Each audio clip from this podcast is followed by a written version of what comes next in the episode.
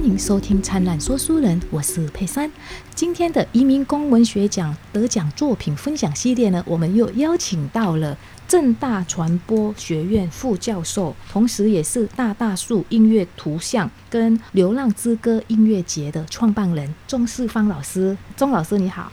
佩珊你好，嗯，大家好，好，钟老师呢，其实在上一集的节目呢，也跟我们分享过《Sleep Bone》的这一篇，《Sleep Bone》这一篇好特别，因为它是《Sleep Bone》，所以它的辨识度非常的大，嗯，哎，那今天呢，呃，钟老师也是一样，要跟我们分享第七届移民工文学奖作品集会，但今天是要分享的比较不一样的是不是？嗯。我今天想分享的是另外一篇一六七二，然后这一篇也是就是在评审的过程里面非常吸引我的一篇文章，然后也当然在阅读之后也让也引发了我非常多的思考。那关于代码这一件事情，是一六七二移民工文学奖的作品很少有，只有数字而已。对对。然后这位作者好像也是在香港工作的印尼移工。对。这篇文章一六七二，就像刚刚佩珊说的，很少有文章就是只有四个数字，所以你就会想知道一六七二到底是什么？是一千六百七十二年吗？好像还是是门牌呢，还是什么？对，嗯。然后开始读了以后，才知道他是一个被拘禁的一个，算是囚囚犯吧，就是被拘禁的人的一个代号，就是你其实没有名字，你只有一个编码，嗯，就是你。就是你被呼来唤去，就是一六七二，是，嗯，被收容的一个义工，嗯，应该，就是被拘禁嘛，拘留在拘留中心的一个义工，嗯。那是要准备被遣返的义工，然后是他第一次被关进香港的这样子的一个算是 detention center，就是拘留中心，嗯哼，对。呃，而且我们会通常，他其实在里面也提到，就是说，如果你变成一个被刑求的人，被被囚禁的人好了，然后你变成一个代码，通常别人会觉得你犯了罪，是。但是这位感觉上应该是他亲身的经验，然后，嗯，这位叙事者他其实并没有犯任何的罪。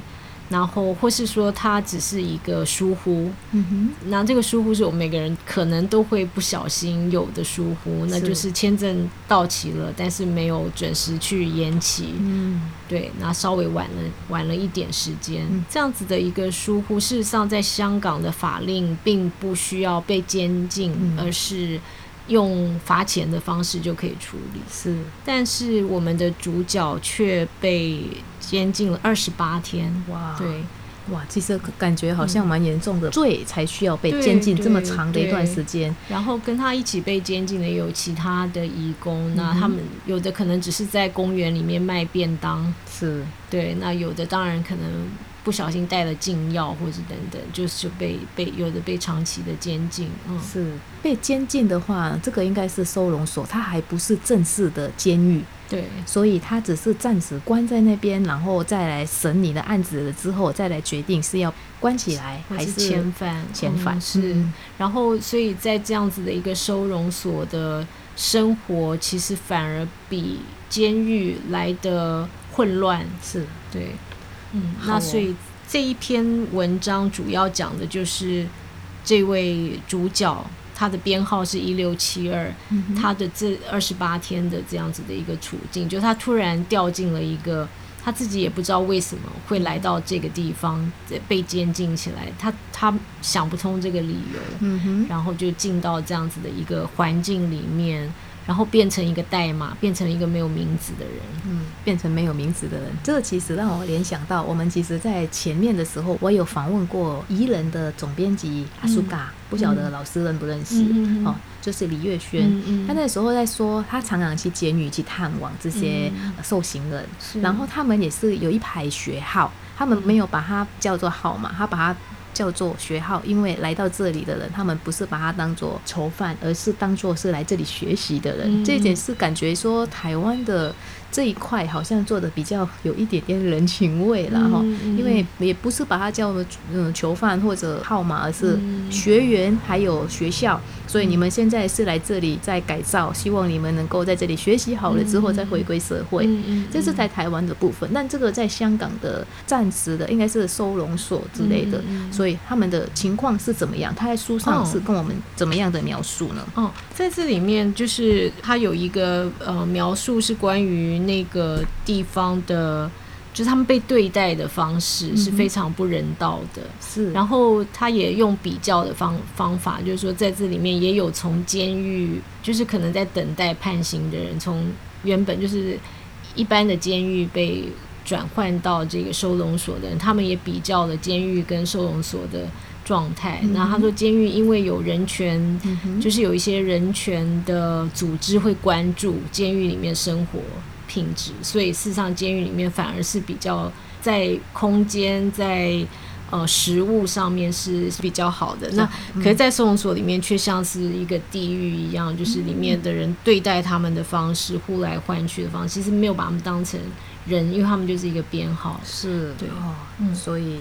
他在里面应该也是遇到了很多不一样的人吧？嗯，对，这里面他有讲到，就是其他的编号，他们为什么会在这里？那里面有一个非常也是让人非常看了非常难过的一个编号，是他已经待了十二年，被囚禁了十二年的一位，就是他带过禁药，然后被。抓到，然后他这里面就是也是用编号来标志他的狱友们，对，比如说他说，呃，在他的床铺的右边是三一八七五，他说他只是在维多利亚公园买了两份饭包。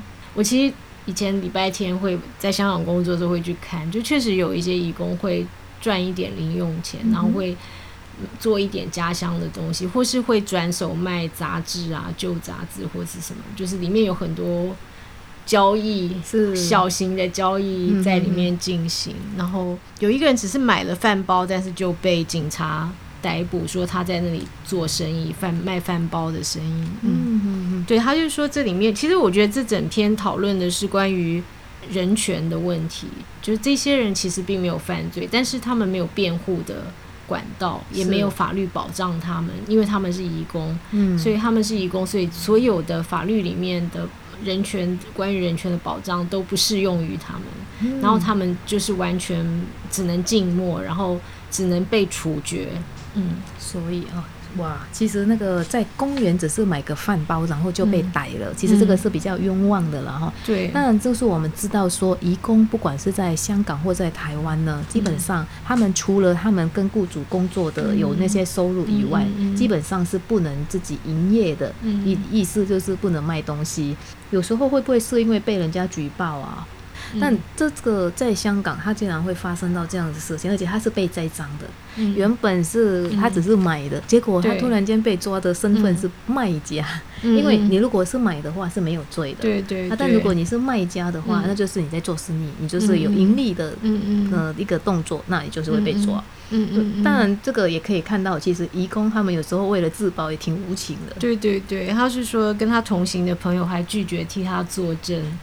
对，这真的是一个对他，所以作者也说，他说这个代码三一八七五说遭受当权者不平等的对待固然令人失望，但是远比不上被朋友背叛的痛苦。对啊，所以其实。有时候是遇到了问题了之后，大家都自保。基本上，其实他们可能不懂法律，只是去作证而已。对你来讲没有什么样。但是呢，那当你要去作证的时候呢，你是不是需要利用你的假期？像在移工在香港的话，他们是每个礼拜都有一天的假期。嗯，那你要作证，是不是要牺牲掉你的那个假期，来为你的朋友来做这个证？而且搞不好的时候还会自己惹祸上身，所以他们算怕事。对，因为我觉得还是说到底就是他们清楚自己的身份没有保障，对，所以会害怕，或是说，包括我其实也想到，就延伸一个一个议题是翻译的问题，嗯，对，因为有时候会接触到帮那个台湾，比如呃这种外事的警察，他们有时候会找外配帮忙翻译嘛，可我有时候会在想说，其实有一些人的就是译者，他其实对于中文或是。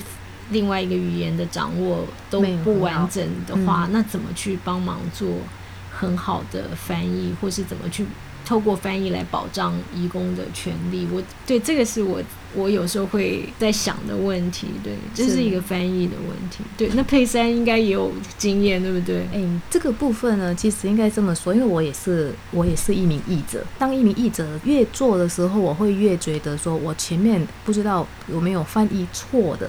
因为你做的经验越多了之后呢，然后你读的书还有看的相关的资料越多的时候，你会突然间发现说，你前面不应该是这样子译，嗯，因为这样的译的话呢，它的可能会把意思扭曲掉了，嗯，因为你将当你要当一个翻译的时候，你要对这两种语言的掌握度是要非常够的，所以不是说你会沟通，哦，你会讲印尼文，你会讲中文，那你这样子是不是就可以当翻译？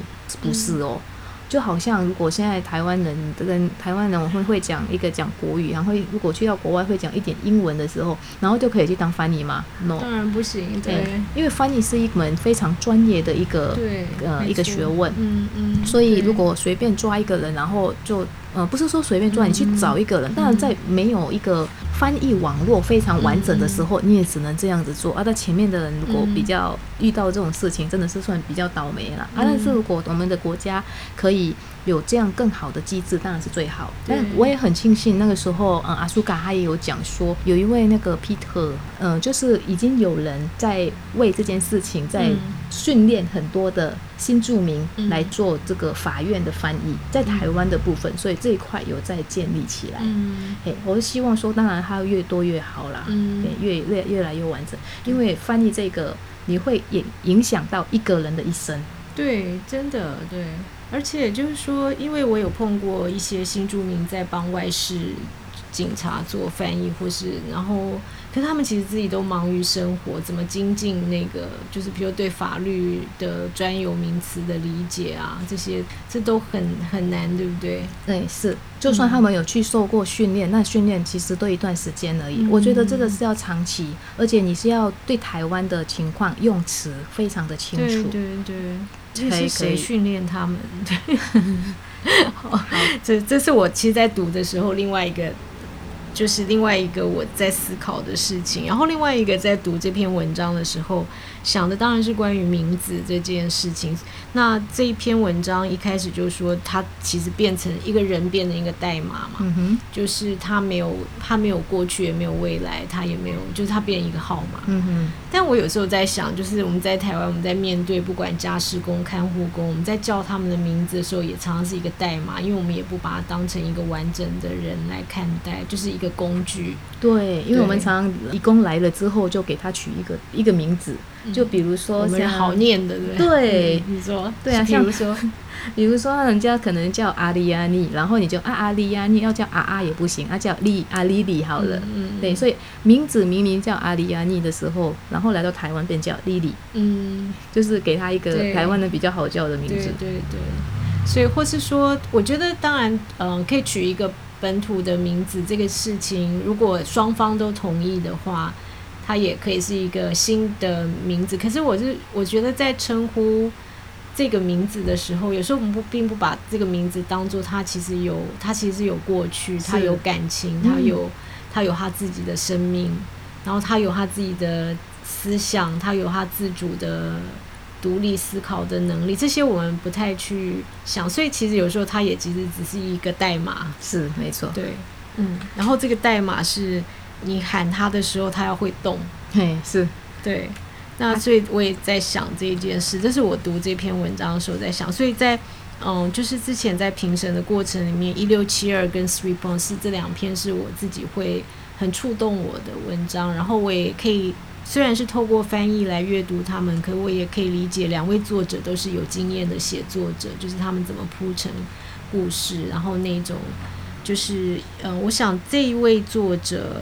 他的写作方式跟比较有点新闻新闻写作的训练，对不对？后来透过佩珊理解，他果然是一位新闻记者。所以，他很喜欢写作，然后他的英文也是还不错，所以呢，他就是为很多的在香港的印尼杂志啊，然后媒体，然后为他们写很多报道。嗯，反送中的时候，他也是挺有名的，他就是那位受伤的眼睛被就是眼睛被打到的，对对，没有打到眼睛是附近啊，哈，他眼睛现在还好的，但是有一个照片就上了国际媒体，是。对对。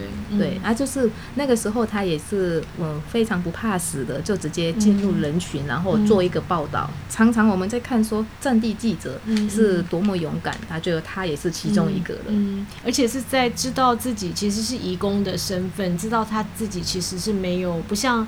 其他的参与抗争的香港人，他们是在地人，他们有在地的身份。其实，如果遇到什么事情，那个在地身份是有法律的保障。其实他知道自己其实是一个义工身份，他仍然就是。冲在第一线去做报道，对，然后他还可以把它写成印尼文跟英文双语的，也是可能因为这样子，他才会被盯上。OK，所以这是就是说，他本来在这个故事里面，他告诉我们说，原本他这种就是因为疏忽忘了去办签证延签，是用罚款就可以，只要有取得雇主的同意嘛，因为雇主会继续聘用他。只要付很少的罚款，这件事就解决。但是他却被他解决了以后，还被送进拘留所。拘留所，他有一个很特别的打扮，他特别喜欢紫色。OK，所以他其实如果在人群当中，你看到一个包头巾，然后紫色从头到尾的那那个，然后在那边做报道的，应该都是他的。OK OK，好。但是听起来就是，也就是说，在香港，我不知道在台湾有没有，也许待会可以可以请教。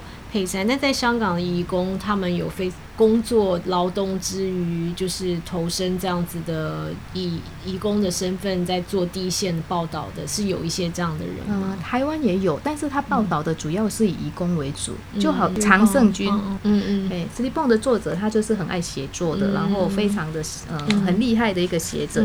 但是另外一位，另外一位他也是在这里得奖，他的名字叫做 Diarofa，他的作品是《疫情中的承诺》。哦，OK OK。他也是在台湾非常热衷在写那个新闻，就常拿一个相机在拍的，拍拍很，他有一个就是一个也拍影片，对是是，他就非常的爱，很就是他也是为台湾的几个媒体在帮忙他们做一些报道。OK，对，然后我看到就是像我们我们在讲这个一六七二这位作者 Uli Riswati，然后他他有成立一个线上的媒体嘛，对不对？对，是叫做 Migrant Post，哎，Migrant Post，对，就是移民移 Post 指 Post 一样的意思，对，就是 Po 文的那个 Po 文，嘿就关，嗯，Migrant 就是移移嘛，移民不一定是移工，它是移民。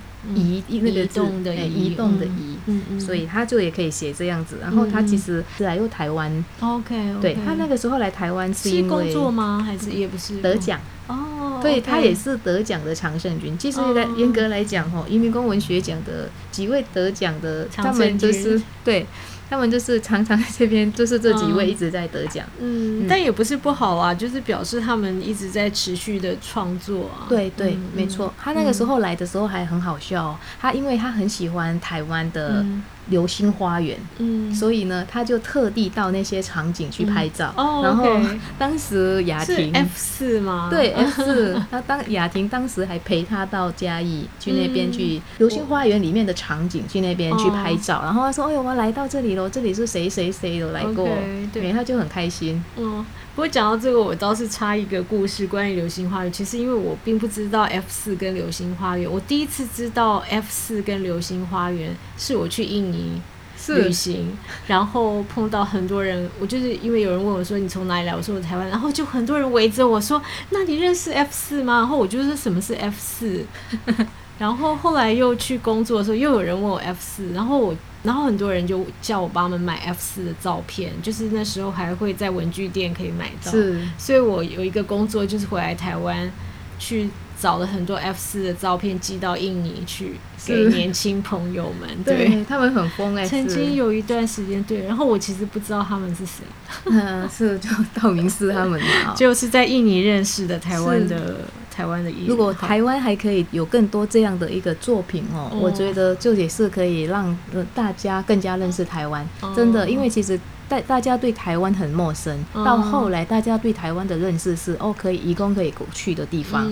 但如果有像这样，哎，台湾有哦，台湾 F 四流星花园，或者给他另外一个。其他的我觉得也不错啊，嗯。所以我觉得在台湾的年轻的演艺人员要加油。OK，好啊，好啊，这个是在那我我我快想到 Yuli 是不是也是一个受到呃重视的记者，对不对？就是。我我们刚刚有聊了一下，因为上次就是在颁奖典礼的时候，也有香港的媒体来做采访，虽然他不能过来，但是有香港媒体在这边找了找了人来做采访，这样子，嗯。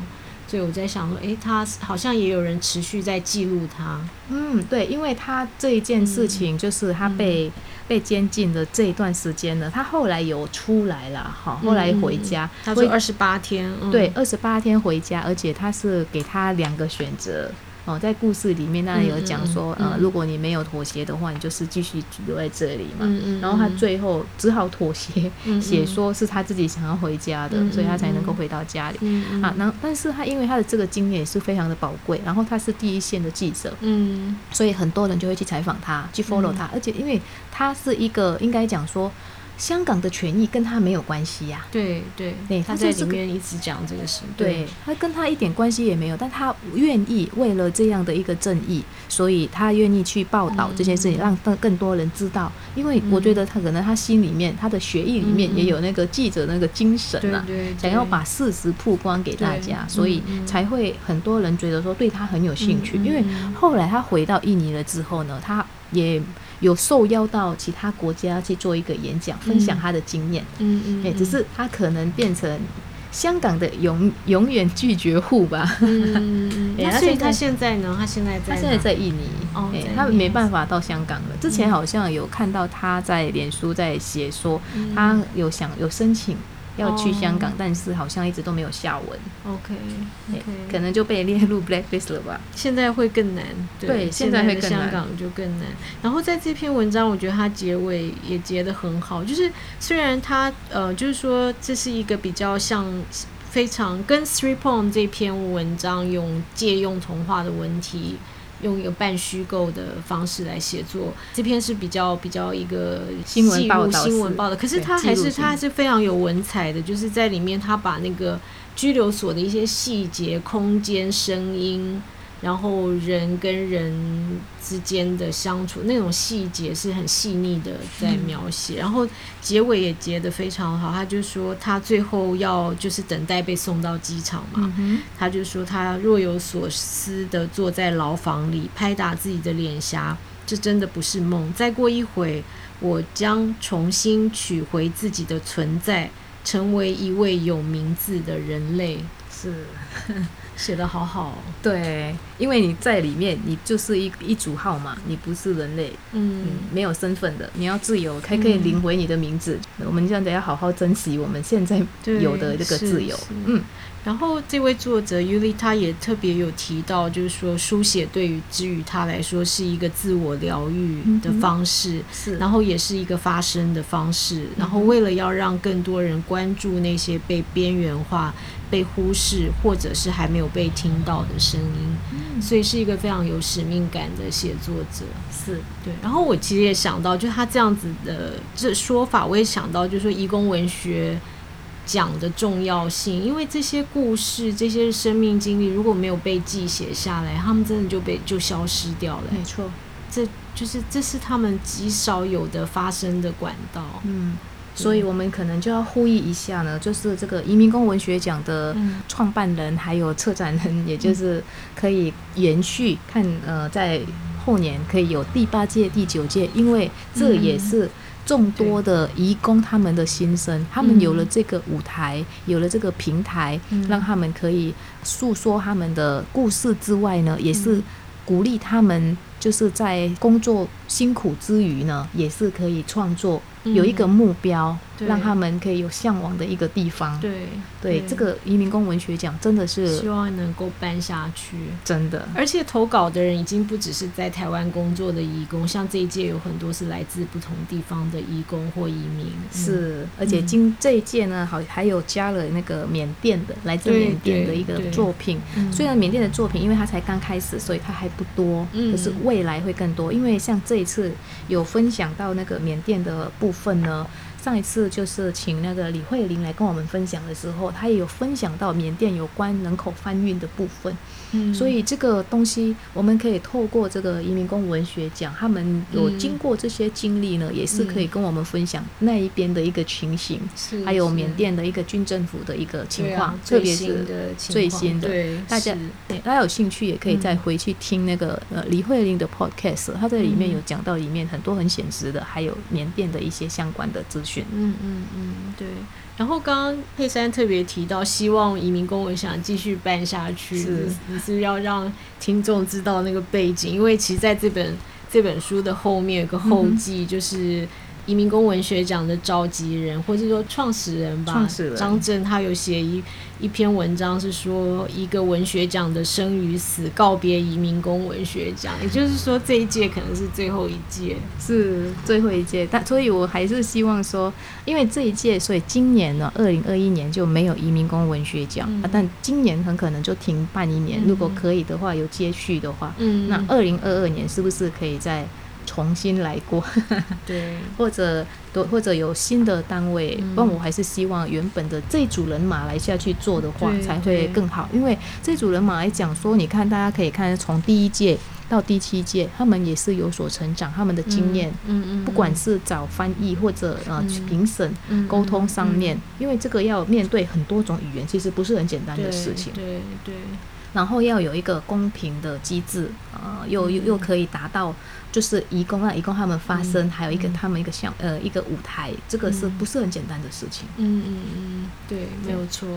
然后刚刚就在想，尤里他不是写说，既写书写对他，或是对于我想用文字书写来做疗愈的义工来说，都是非常重要。然后我其实想到印尼的一位诗人，就是 Vijituku，嗯，Vijituku 他有一首诗，就是我我应该念的不对。哦，维吉图库，嗯，他他有一首诗，就是在讲说，那首诗的名字叫《我当然还完好，而文字也未被消灭》。它里面就在讲文字不死。他说，他因为他在过去他在参与抗争，在九七年的那时候还是。就是在那个军人政权的这个压压抑下，所以他在九七年其实已经快要结束了军人政，但是九七年他在一次行动里面被军警打瞎了右眼，在抗争的行动里面是，然后他在那之后他还是持续的写作，因为他用诗来对抗，然后他写了就说，我当然还完好，而文字也未被消灭。他说文字不死，即使我的眼球被替换掉。